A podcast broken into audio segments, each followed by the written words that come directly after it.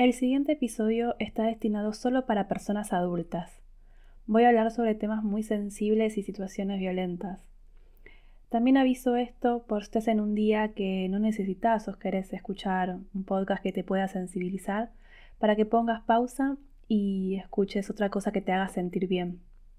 Y si te quedas escuchando el episodio, gracias, muchas gracias. Diario No Íntimo es el podcast donde comparto cómo la escritura me acompaña en el proceso de sanar un pasado violento y cruel y cómo me ayuda a resignificar mi historia. Tenía pensado hablar sobre otro tema en este episodio. Eh, tenía pensado hablar sobre la resiliencia. Pero en los últimos días pasaron una serie de cosas que me hicieron querer cambiar de tema y hablar sobre lo, lo que me pasa. Eh, a ver, ¿qué me pasa? y antes de contarlo, quiero decir que soy consciente de mis privilegios y que hay cosas que voy a decir y van a sonar y, pueden llegar a pensar mm, tipo, ah, no podés quejarte de eso porque otras personas están peor que vos o no tienen otras o no tienen esas oportunidades. Y, sí, o sea, yo hasta siento culpa de eso. Y bueno, por ejemplo, es la eterna lucha con mi psicóloga que me dice que no debería sentir culpa, eh, que tengo que dejar de cargarme con emociones que no me corresponden, pero a mí eh, mis privilegios eh, me pesan, me, hacen sentir así, como con culpa. como si yo tuviese la responsabilidad de todo lo malo que pasa en este planeta, ¿no? Pero bueno, ya hablé de, la culpa en el episodio anterior. Em, bueno, ¿qué me pasa? Para poder explicar qué me pasa, eh, y como a mí me gusta mucho poner en contexto, em, hace 10 años fui diagnosticada con depresión y hace 10 años que tomé la decisión de dejar de seguir eh, el modelo de vida que, me estaba autoimponiendo porque es el que la sociedad te dice que tenés que hacer. Y elegí de alguna forma eh, ir buscando la manera de vivir que me haga sentir bien, que me haga sentir bien conmigo misma, con, mis ideales, con, mis valores, mis principios, con lo que yo me imagino. Eh, y también con, el tipo de vida que, que, siempre soñé con tener, ¿no? Desde chica lo, he contado en varias oportunidades en este podcast, eh, yo soñaba con otra vida diferente. Eh, y bueno, a medida que, fueron pasando los años, cuanto más me alejaba de ese, de ese sueño que tenía, por esto que le decía, que me autoimponía vivir de una forma que teóricamente era la correcta. y, bueno, a medida que me fui como alejando, cada vez eh, la angustia fue más y más y más. Y, bueno, hasta hace 10 años que, eh, bueno, tuve una serie de ataques de pánico, unos episodios uno atrás del otro, que, que, bueno, eh, es para otro episodio eso. Entonces, como le decía, cuando tuve esos episodios de, ataques de pánico y mucha angustia y tuve que ir a la psiquiatra que me diagnosticó depresión y, y demás, Em, yo en ese momento dije, bueno, si hasta acá todo lo que hice me trajo hasta acá, algo no está bien. Y, me propuse eso, ¿no? O sea, de, buscar de, la forma de vivir que, me haga sentir bien. Em, y una de esas formas era no tener que trabajar bajo relación de dependencia, eh, sino trabajar de forma independiente y, de lo que me gusta hacer, eh, o sea, todo lo relacionado a comunicación, escribir. Y, por esa época empecé a estudiar también sobre marketing digital, sobre diseño web, sobre redes sociales. Y bueno, em, la idea era de a poco ir aprendiendo porque, o sea, yo quería trabajar de forma independiente para poder manejar mis horarios, organizar mi tiempo y, con esta idea de que el trabajo online me permita viajar, evitar situaciones de estrés, o sea, como tomarme un colectivo y perder una hora 45 para ir al trabajo y dos horas para volver del trabajo, o sea, en un colectivo totalmente lleno, apretada, eh, a veces ni siquiera sin poder ir leyendo un libro. Eh, estoy hablando del 2017 en adelante. Los celulares no son, o sea, no eran lo que son ahora, que te pones los auriculares y podés ir escuchando podcast, eh, porque otra hubiese sido la historia, creo yo, si en esa época podía de, alguna manera invertir en ese tiempo muerto, o sea, entre comillas, por así decirlo, en escuchar podcasts o audiolibros que me permitan, no sé, sentir que por lo menos estaba haciendo algo con ese tiempo. Y bueno, ahí viene otro tema, esa necesidad de sentir que todo el tiempo tengo que estar haciendo algo, aprovechándolo y siendo productiva. O sea, maldito sistema, lo tengo metido bien en el fondo de mi ser con el tema de producir, producir, producir.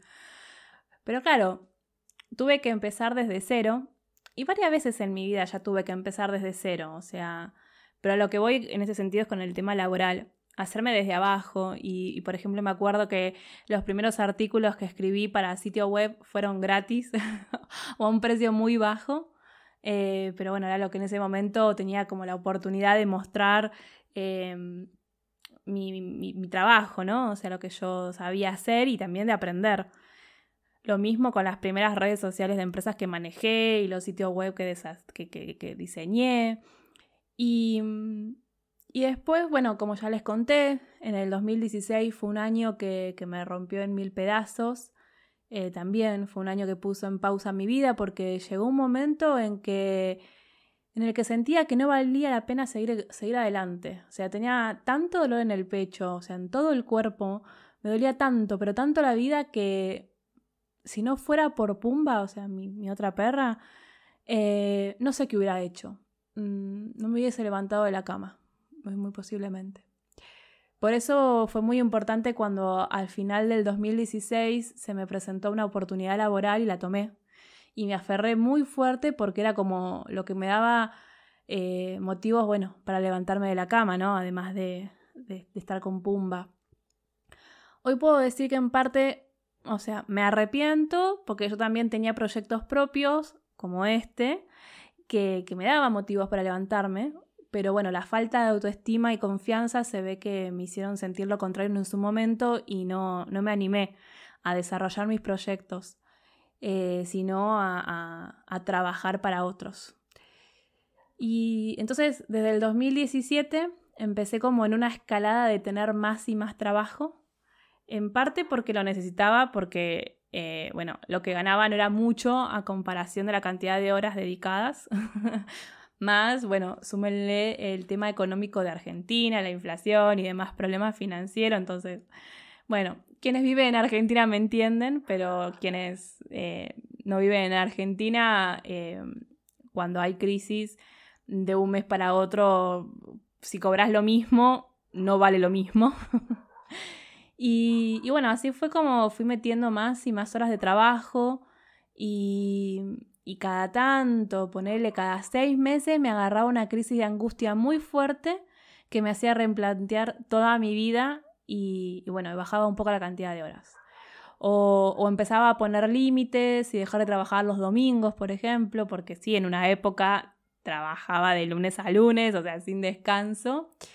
Y, y otra, bueno, claro, siendo monotributista, o sea, no trabajaba en relación de dependencia, no, no tengo esos beneficios de vacaciones pagas, aguinaldo y demás. O sea, no, no.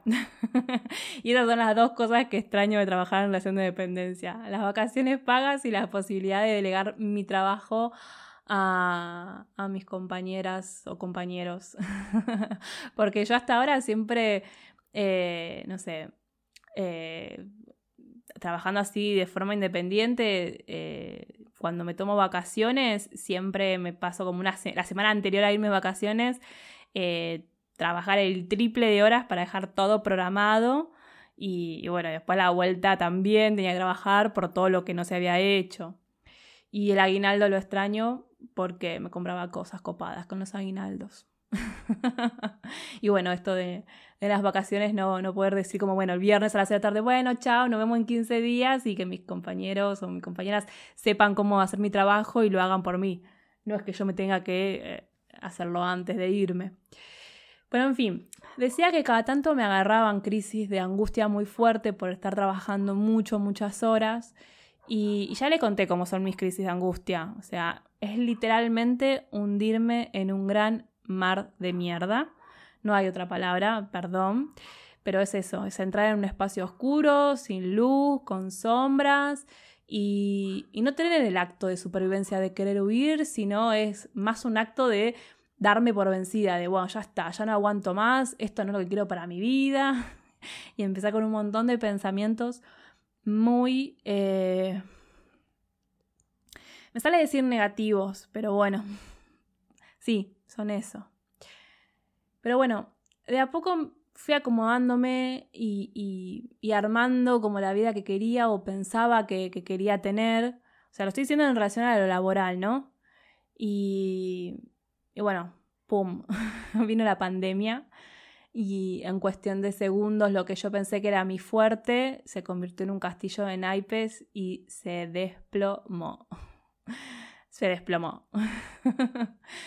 Pero bueno, así como los ataques de pánicos en el 2011 me sirvieron para darme cuenta que la vida que llevaba no era la que me gustaba, la pandemia hizo lo mismo, o sea, porque la pandemia desnudó a todas las personas, o sea, desnudó al sistema injusto en el que vivimos. Y, y al contrario de lo que se puede pensar, a mí la pandemia me fortaleció por un lado, pero me hizo muy vulnerable por otro. No sé si a ustedes les pasó lo mismo. ¿En qué me hizo vulnerable? Eh, en darme cuenta que me puedo morir en cualquier momento. O sea, sí, ya sé que eso tendría que tenerlo presente o debería saberlo, pero bueno, eh, qué sé yo, cuando estás en una vorágine y en una vida en la que trabajas, trabajas, trabajas, no lo pensás. Y, me acuerdo que, no sé, abril, mayo del, 2020, eh, donde el nivel de trabajo había, o sea, me había bajado, pero drásticamente, porque era todo como, no sé, fue todo como una pausa infinita. Y, yo ahí me planteé, porque bueno, en esa época eh, me la pasé escribiendo, aproveché para escribir el doble. Eh, las páginas matutinas no eran tres, sino cinco, seis. Una vez escribí ocho. Y, me planteé esto de que no estaba segura de querer volver a la vieja normalidad. De hecho, en verdad estaba segura que no quería volver a la vieja normalidad. Que, que bueno, que empecé a sentir como que la pandemia era una nueva oportunidad de empezar desde cero era el momento de, por ejemplo, eh, darme más tiempo de ocio y más tiempo para mí, mi familia, mis amigas. Pero claro, lo económico me ahogaba y apenas empezó a haber más laburo, eh, fui agarrando todo lo que pude para sentirme segura de nuevo. segura de nuevo, qué chiste. y eso habrá sido junio del año pasado. Eh, o sea, antes de la pandemia, no sé, ponerle que venía a 100 a fines de mayo, no sé, tuve que bajar a 15 y, en junio de, del 2020 pasé a 70 y después en menos de dos semanas a 100 de nuevo. Y ahí ya empecé a tener una pelea interna porque, porque cómo era que no quería volver a la vieja normalidad, cómo era que quería tener más tiempo para mí. Y, siempre hay la vocecita, que es la señorita primero de mayo, diciendo que hay que aprovechar todas las oportunidades, que había que trabajar, trabajar y que si además estábamos eh, encerradas en, casa por la pandemia, ¿qué otra cosa podía hacer? Y, y obvio que tenía otras cosas para hacer. O sea, es más, voy decir algo polémico, eh, pero durante todo ese tiempo yo envidiaba a las personas que contaban en, no sé, en Instagram o, o, así en, en, las redes sociales, que aprovechaban la pandemia para aprender yoga en casa o hacer algún curso o, o se ponían a escribir para publicar un libro. Y yo las envidiaba, pues yo decía, yo también quiero tener ese tiempo. O sea, es re loco lo que estoy diciendo, ¿no? Eh, pero bueno, al mismo tiempo estaba con un miedo de contagiarme, y mucha ansiedad. O sea, yo cada vez que salía de mi casa a hacer las compras, me agarraba mucha ansiedad. Yo ese día que salía a comprar, yo sabía que una vez que volvía, después de bañarme, necesitaba como una hora de descansar porque estaba muy agotada, muy agotada. Em, y estoy haciendo como una cronología de, el último año y medio, más o menos. Eh, ya voy a llegar a, lo que quiero contar, pero este poner en contexto se va a estar haciendo muy largo, me parece. Pero bueno, disculpen, lo necesito, necesito contarlo, necesito decirlo. Eh, y después el año pasado, el 25 de agosto, recibí una noticia que, no sé, me, hizo muy mal, me paralizó, porque dos días antes, o sea, me enteré que dos días antes, o sea, el 23 de agosto, eh, había tenido un accidente y, falleció una persona con, la que fui, con la que fuimos muy amigas, trabajamos juntas, incluso fuimos socias. Eh, hasta armamos nuestro emprendimiento de comunicación y, marketing digital, pero bueno, después por diferentes cosas que pasaron se distanció y la relación se enfrió. O sea, seguíamos hablando todo bien porque además trabajábamos para la misma empresa, pero no era la relación que teníamos antes.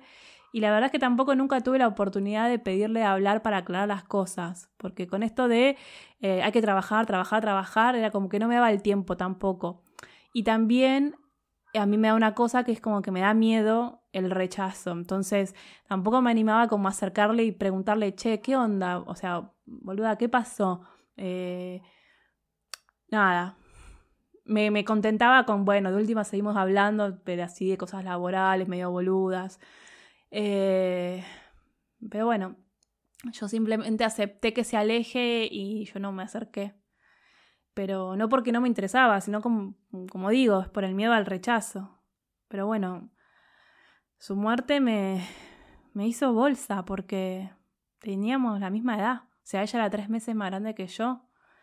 Y ella estaba en su mejor momento laboral, también personal, estaba viviendo en un, en un país que le estaba gustando mucho.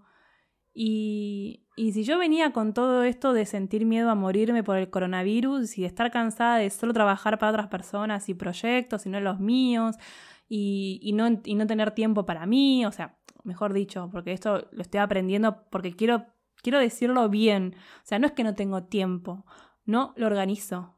¿Sí? O sea, no lo, organizo, no lo organizo bien o no me priorizo o no priorizo lo, que, lo que tengo que hacer, lo que quiero hacer. Pero la, la muerte de Eli fue fue un puñal que me clavaron y que me dejaron ahí encima. O sea, no es que clavaron el puñal y lo sacaron, no, no, lo dejaron ahí. Y me acuerdo cada semana que pasaba se hacía cada vez más fuerte esto de pensar cuál era el sentido de la vida.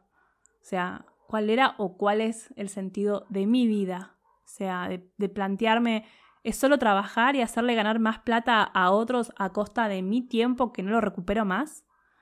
Y, y sí, o sea, yo también ganaba dinero y gano dinero, pero bueno, capaz no el que correspondía, porque con esto de la pandemia y de, la crisis económica y demás, eh, nada, siempre te piden un poco más a cambio de menos y obviamente cuando no abunda demasiado el trabajo, cuando crees que no abunda demasiado el trabajo, aceptas eh, nada, cosas injustas, desiguales, eh, en fin. Y, el año pasado pasó mi cumpleaños, o sea, el 22 de octubre, y ahí la angustia y la necesidad em, en el pecho, o sea, se empezaron a hacer más y más fuerza, o sea, la necesidad de, de, de replantearme toda la vida, básicamente. Pero, pero bueno, también me acuerdo que en esa época Hubo algo bueno y es que mi psicóloga eh, entró en licencia por maternidad a mitad de septiembre y empecé con otra psicóloga que ella me recomendó y, eso estuvo bueno porque el ejercicio de volver a repasar mi vida, o sea, por así decirlo, o sea, tener que contarle a otra persona, eh, me hizo bien, eh, o sea, me hizo entrar en crisis, pero como, le, como dije en otro episodio, soy de las que piensa como Ever Simpson y para mí son eh, Opportun Crisis. Eh, entonces, bueno, también me planteaba todos los días eh, pensar qué pasaba si me moría, qué dejaba, qué era lo último que iba a estar haciendo. Y claro, así fue como cada día me, sentía más y más. no sé, sentía la necesidad de darle vida a este proyecto, por ejemplo. Porque también por esos meses, o sea, por octubre, noviembre del año pasado, o sea, eh, escribí mi, misión personal. O sea, escribí mi misión personal contestando una serie de preguntas eh, que acá las tengo, por si mm, te pasa lo mismo que estás preguntándote lo del sentido de la vida y querés eh, conocer un poco más sobre cuál es tu misión personal. Y, y las preguntas son, por ejemplo, cuáles son tus objetivos más importantes en la vida, qué quieres aportar al mundo y cuál es el legado que te propones dejar, qué quieres lograr con tu vida, qué quieres haber alcanzado y dejado atrás cuando esté todo dicho y hecho, cuál es tu propósito personal único y permanente. Y ahora quiero leerles lo que yo escribí en noviembre, diciembre del 2020. Mi misión en la vida es compartir mi experiencia personal y el camino que recorrí y recorro para resignificar las, ideas de mi las heridas de mi pasado y así ayudar a otras personas que lo necesiten. Quiero lograr que todos los días sean armoniosos y para eso quiero ocuparme de que haya personas, momentos y cosas que me hagan sentir bien. Quiero escribir varios libros, hacer cursos y talleres. Quiero viajar por todo el mundo, viajar para compartir mi misión, viajar por placer.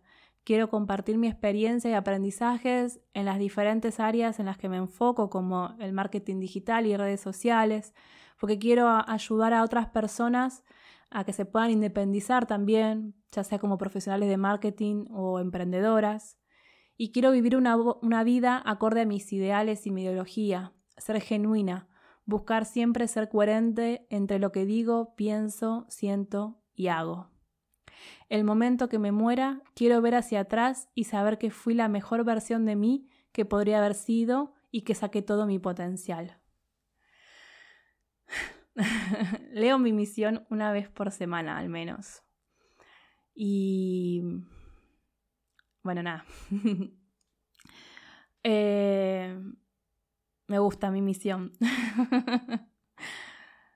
Pero bueno, lo que venía contando es que en esa época, eh, que encima, si yo les decía que, por ejemplo, en junio, julio, eh, estaba con el laburo al 100, en noviembre, diciembre estaba en un 150, o sea, pasada de vueltas mal.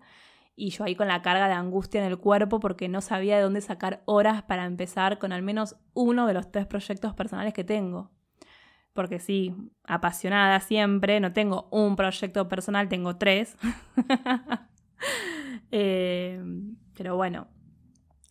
Y, y, enero y febrero del 2021 hubo semanas que, mamita, todavía me cuesta encontrarle palabras. O sea, las tengo pero desordenadas. Eh, por suerte, mi pareja, mi hermano, mi hermana, mis amigas con quien compartí eh, lo que sentía, me entendían y es más, algunas hasta celebraron porque decían que, que nada, deseaban que, que, pase lo que pasó, pero hace como dos, tres años. Pero básicamente fue un basta en mayúsculas y aproveché ese envión, esa, esa energía que, que, que vendría a ser todo esto que les decía antes. Y y bueno, esto, me metí dentro de un gran mar de mierda y como si fuera un ave fénix, salí de ahí eh, renaciendo. O sea, salir de la, oscuridad y de la mierda más fuerte con más energía. Em, y dejando morir lo que haya que dejar morir para darle espacio a lo, a lo nuevo que nace y que renace, ¿no? Y eso fue lo que pasó, porque yo en esa época me sentía tan empoderada, o sea, ahora también me siento así, ¿no? Pero o sea, todo lo que no confiaba en mí y, que me sentía un cero a la izquierda, lo digo a nivel laboral porque, bueno, lo personal me queda por trabajar todavía, pero empecé a valorar mi trabajo, empecé a valorarme a mí como persona que, realiza determinadas tareas y, empecé como a decir, eh, yo no valgo esto, valgo más y estoy para mucho más. Y y lo mejor de todo es que, las cosas se fueron dando como para darme la razón, ¿no? Como que, ah, estás bien, elegiste bien, está, o sea, lo, lo, que decidiste está bien. Y, claro, dije, este es mi momento de empezar desde cero, bajo mis, mis límites, mis necesidades y, y voy a poder marcar bien los tiempos para organizar mi tiempo de forma tal que pueda darle vida a uno de mis proyectos, como bueno, este de Me hace bien escribir y Diario no íntimo. Y, me acuerdo que si bien empecé, porque le hice un cambio de diseño a la web, me armé las redes sociales, empecé haciendo algunos diseños gráficos para ir compartiendo en redes sociales, y, bueno, también empecé con este podcast que, tuve que aprender a producirlo y también a postproducirlo, subirlo, eh, aprender a lo que es la edición del audio. Em, que ojalá hoy me estés escuchando mejor que los anteriores episodios, pero porque este es el primer episodio que, que, ah, no, no es el primer episodio. El anterior episodio también fue hecho con. Lo grabé con un micrófono que me prestó mi hermano. Y, bueno, como vi que era muchísima la diferencia y me, animé y me compré mi propio micrófono, así que eh, este en todo caso es el primer episodio con mi micrófono. Estoy re contenta. Em, y, bueno, eh, esto, ¿no? Aprender a, a, subirlo a las plataformas para que se, se escuche en Spotify, en Google Podcast, en Apple Podcast. Eh, también esto de que el audio lo hago video y lo subo a YouTube. Pero claro, en mi mente, en, mis expectativas, para esta altura del año, o sea, noviembre de 2021, no sé, ya debería tener tres libros publicados, dando un taller, compartiendo más contenido, o sea, no sé por qué me pongo las expectativas tan altas, tan inalcanzables. Como, parece como que me gusta, ¿viste? Tener una zanahoria inalcanzable todo el tiempo, pero al mismo tiempo no me gusta porque me genera mucha angustia no poder cumplir los objetivos o las expectativas. ¿Y, ¿Y por qué hasta ahora no lo hice? Porque bueno, en junio de este año empezaron a presentar, se empezaron a presentar oportunidades que, además me, permitían como hacer una diferencia y las agarré. Las agarré porque encima fueron las primeras oportunidades que me llegaron a mí, a VIR, sin ninguna agencia de marketing de por medio y que me estaban llegando por mis aptitudes, por mis conocimientos, por mi experiencia. Eh, pero bueno, yo en junio ya había decidido arrancar con este podcast también, así que me mentalicé para seguir dándole vida a este proyecto un poco más lento de lo que me imaginaba y, bueno, que quiero. Eh, pero bueno, por ejemplo, eh, la mayoría de los episodios hasta acá los grabé un domingo. o, todas las cosas que fui compartiendo y haciendo para este proyecto fueron realizadas o un sábado o un domingo o un día de semana después de las 10 de la noche. Y, en fin, parece que me estoy quejando y, no, no quiero sonar o quedar como pedante, o sea, porque sé que soy una privilegiada y bueno, no sé, en septiembre se ve que no sé qué, qué pensé, qué sentí y tomé trabajo de más, o sea, tomé trabajo como para tener jornadas laborales de 16 horas por día, o sea, una locura. Y, se fue atrasando y se fue acumulando y y el tiempo que necesito para ponerme al día lo, saco del tiempo de ocio y de mis proyectos y eso me genera mucha angustia, pero muchísima.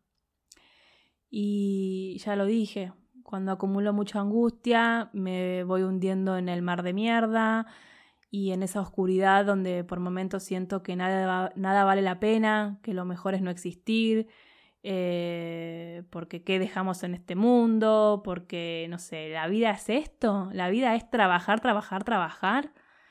¿Y, y cuándo me toca disfrutar? ¿Y cuándo puedo hacer lo que me gusta?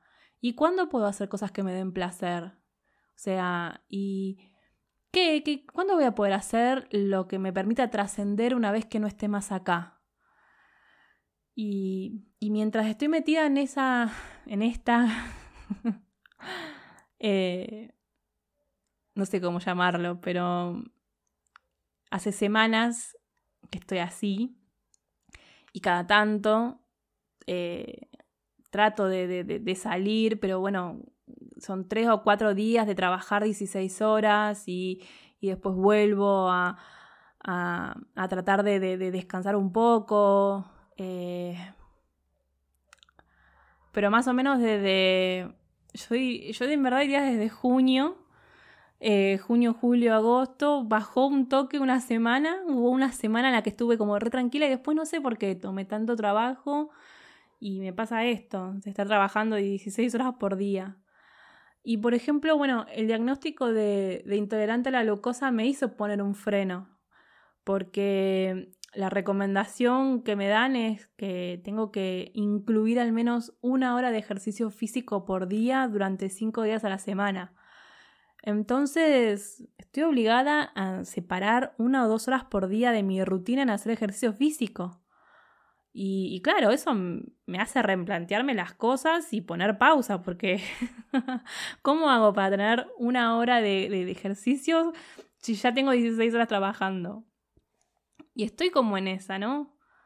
Eh, por suerte, porque sí, le digo suerte por más de que sea un diagnóstico que no, que no quería, eh, eh, esta necesidad de, de, tener más tiempo para mí, más tiempo para mi ocio y para hacer ejercicio físico, me, me, me, hizo poner un freno y bueno, ya hay trabajos que dije que, que bueno, que a fin de noviembre dejo de hacer, porque bueno, tampoco me da como para dejar a, la gente que, con la que trabajo y que confío en mí, no, no, no, no quiero dejarlos de un día para el otro, entonces con, la mayoría arreglé eso.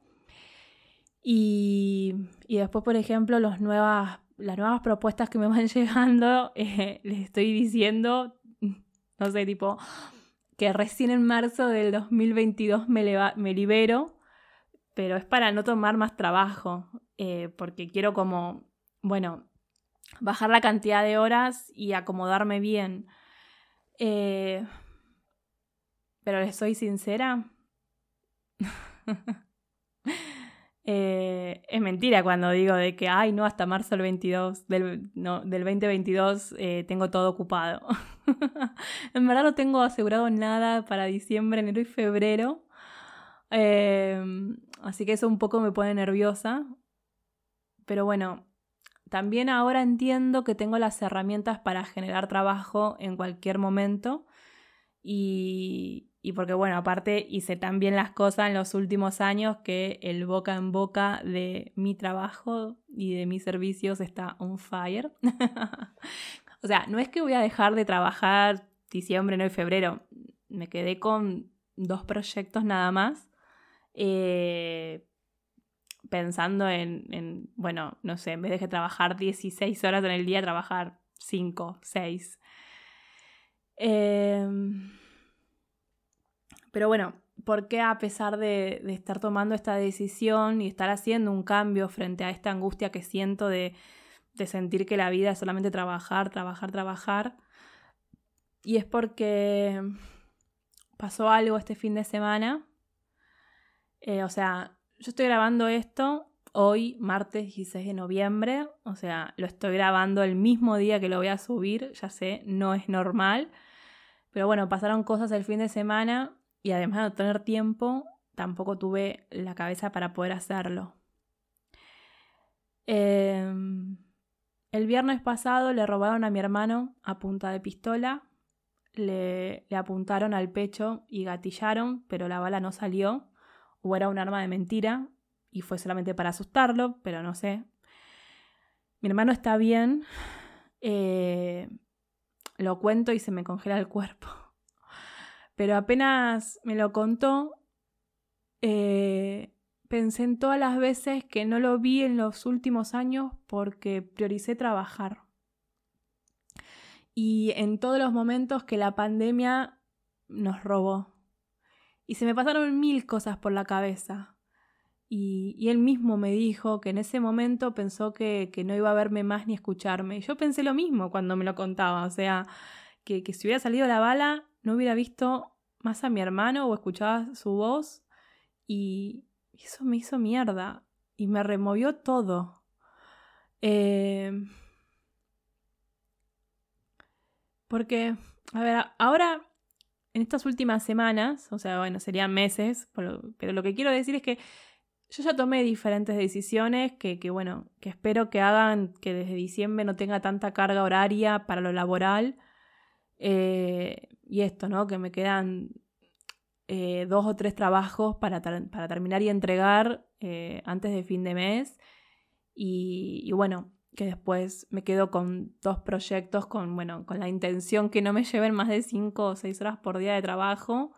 Y bueno, el resto del tiempo poder usarlo para encaminar mis proyectos. Pero, pero bueno, para hacer eso eh, estoy trabajando 16 horas por día hace por lo menos dos meses, sin sábado, sin domingo, o sea, salvo el fin de semana de mi cumpleaños que, me tomé cinco días para ir a Pecuén. Después, todos los días estoy sentada frente a una computadora trabajando. Y, y sí, queda poco, lo sé, y al mismo tiempo eso me vuelve loca. Que quede poco para diciembre eh, me pone muy ansiosa porque también tengo miedo en dejar trabajos, pero, pero más miedo me da o, peor me hace el no estar haciendo nada por mi misión personal. Que ahí vamos de nuevo, ¿no? O sea, no estar haciendo nada, Vir. ¿En serio? O sea, hace cinco meses estoy haciendo este podcast eh, y todas las semanas subí un, un episodio. ¿Cómo puede ser que mi cabeza me martirice con que no estoy haciendo nada por mis proyectos? Si acá estoy haciendo algo. O sea, eh, ¿ven lo dura y autoexigente que soy conmigo misma? Y, estoy muy angustiada, muy. Y, y pienso en esto, ¿no? En qué maldita necesidad de trabajar para ganar dinero, para poder vivir.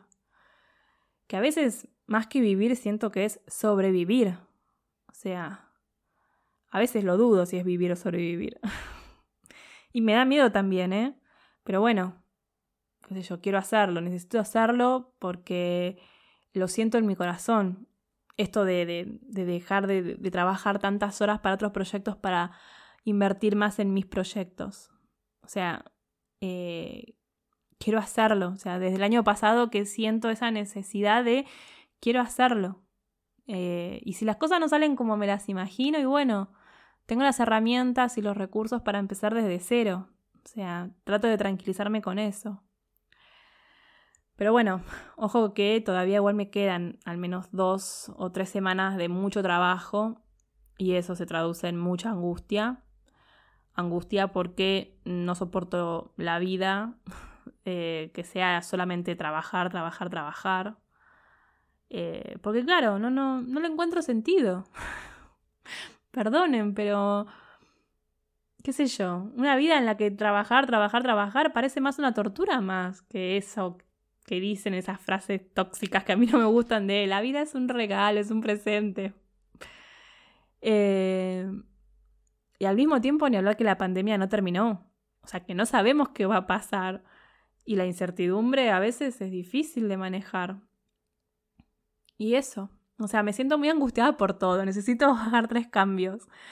Eh, no sé si, está, si se me está entendiendo lo que quiero decir, estoy hablando, hablando, eh, pero básicamente es eso, que estoy muy angustiada, que, que no puedo seguir así, eh, pero que al mismo tiempo me quiero calmar a mí misma en el sentido de que yo ya tomé decisiones con respecto al trabajo.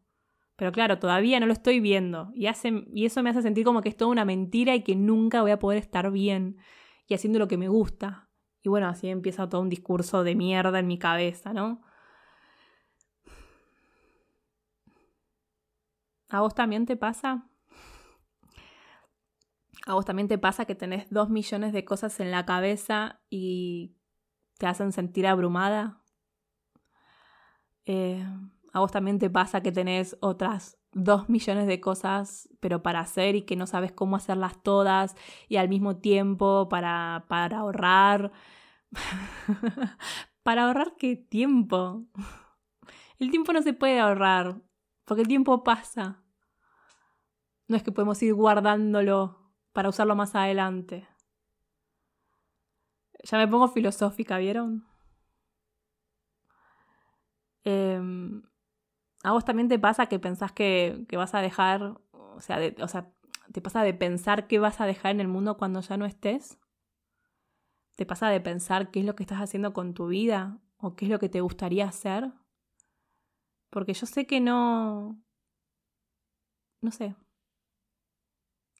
Sé que le pasa a otras personas. Bueno, abracémonos a la distancia y busquemos la forma de darnos aliento. No sé, pienso en voz alta. Al final, este fue un episodio más de catarsis. La verdad que igualmente, ahora que hablé y dije un montón de cosas, me siento más liberada. Em, y espero que... no sé si hubo un hilo conductor, porque como les dije, este episodio fue, me pongo a grabar y contar lo que me pasa, así que ni siquiera es que tengo un guion. Bueno, me hice un guion en la cabeza, ¿no? En fin. Gracias por escucharme. Gracias por estar del otro lado. Em, antes de terminar, quiero invitarte a, a, sumarte a mi lista de suscriptores para recibir el primer correo y los próximos que escriba una vez por mes.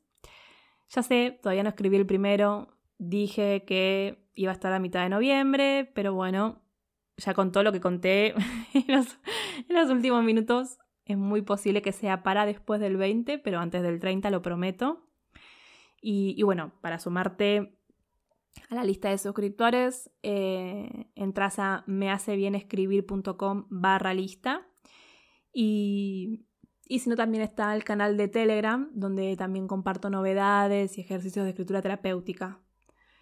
Y, bueno, si querés compartirme qué sentiste al escucharme en este episodio y cómo te sentís vos con respecto a las preguntas que hice al principio o las preguntas que hice sobre la misión personal, sobre lo que estuve contando y bueno, estas últimas preguntas que, también estuve haciendo, me podés escribir a holavir.mehaceBienescribir.com. Igualmente todo esto lo voy a dejar en el link del episodio. Bueno, por hoy dejamos acá y nos vemos en la próxima. Chau, chau.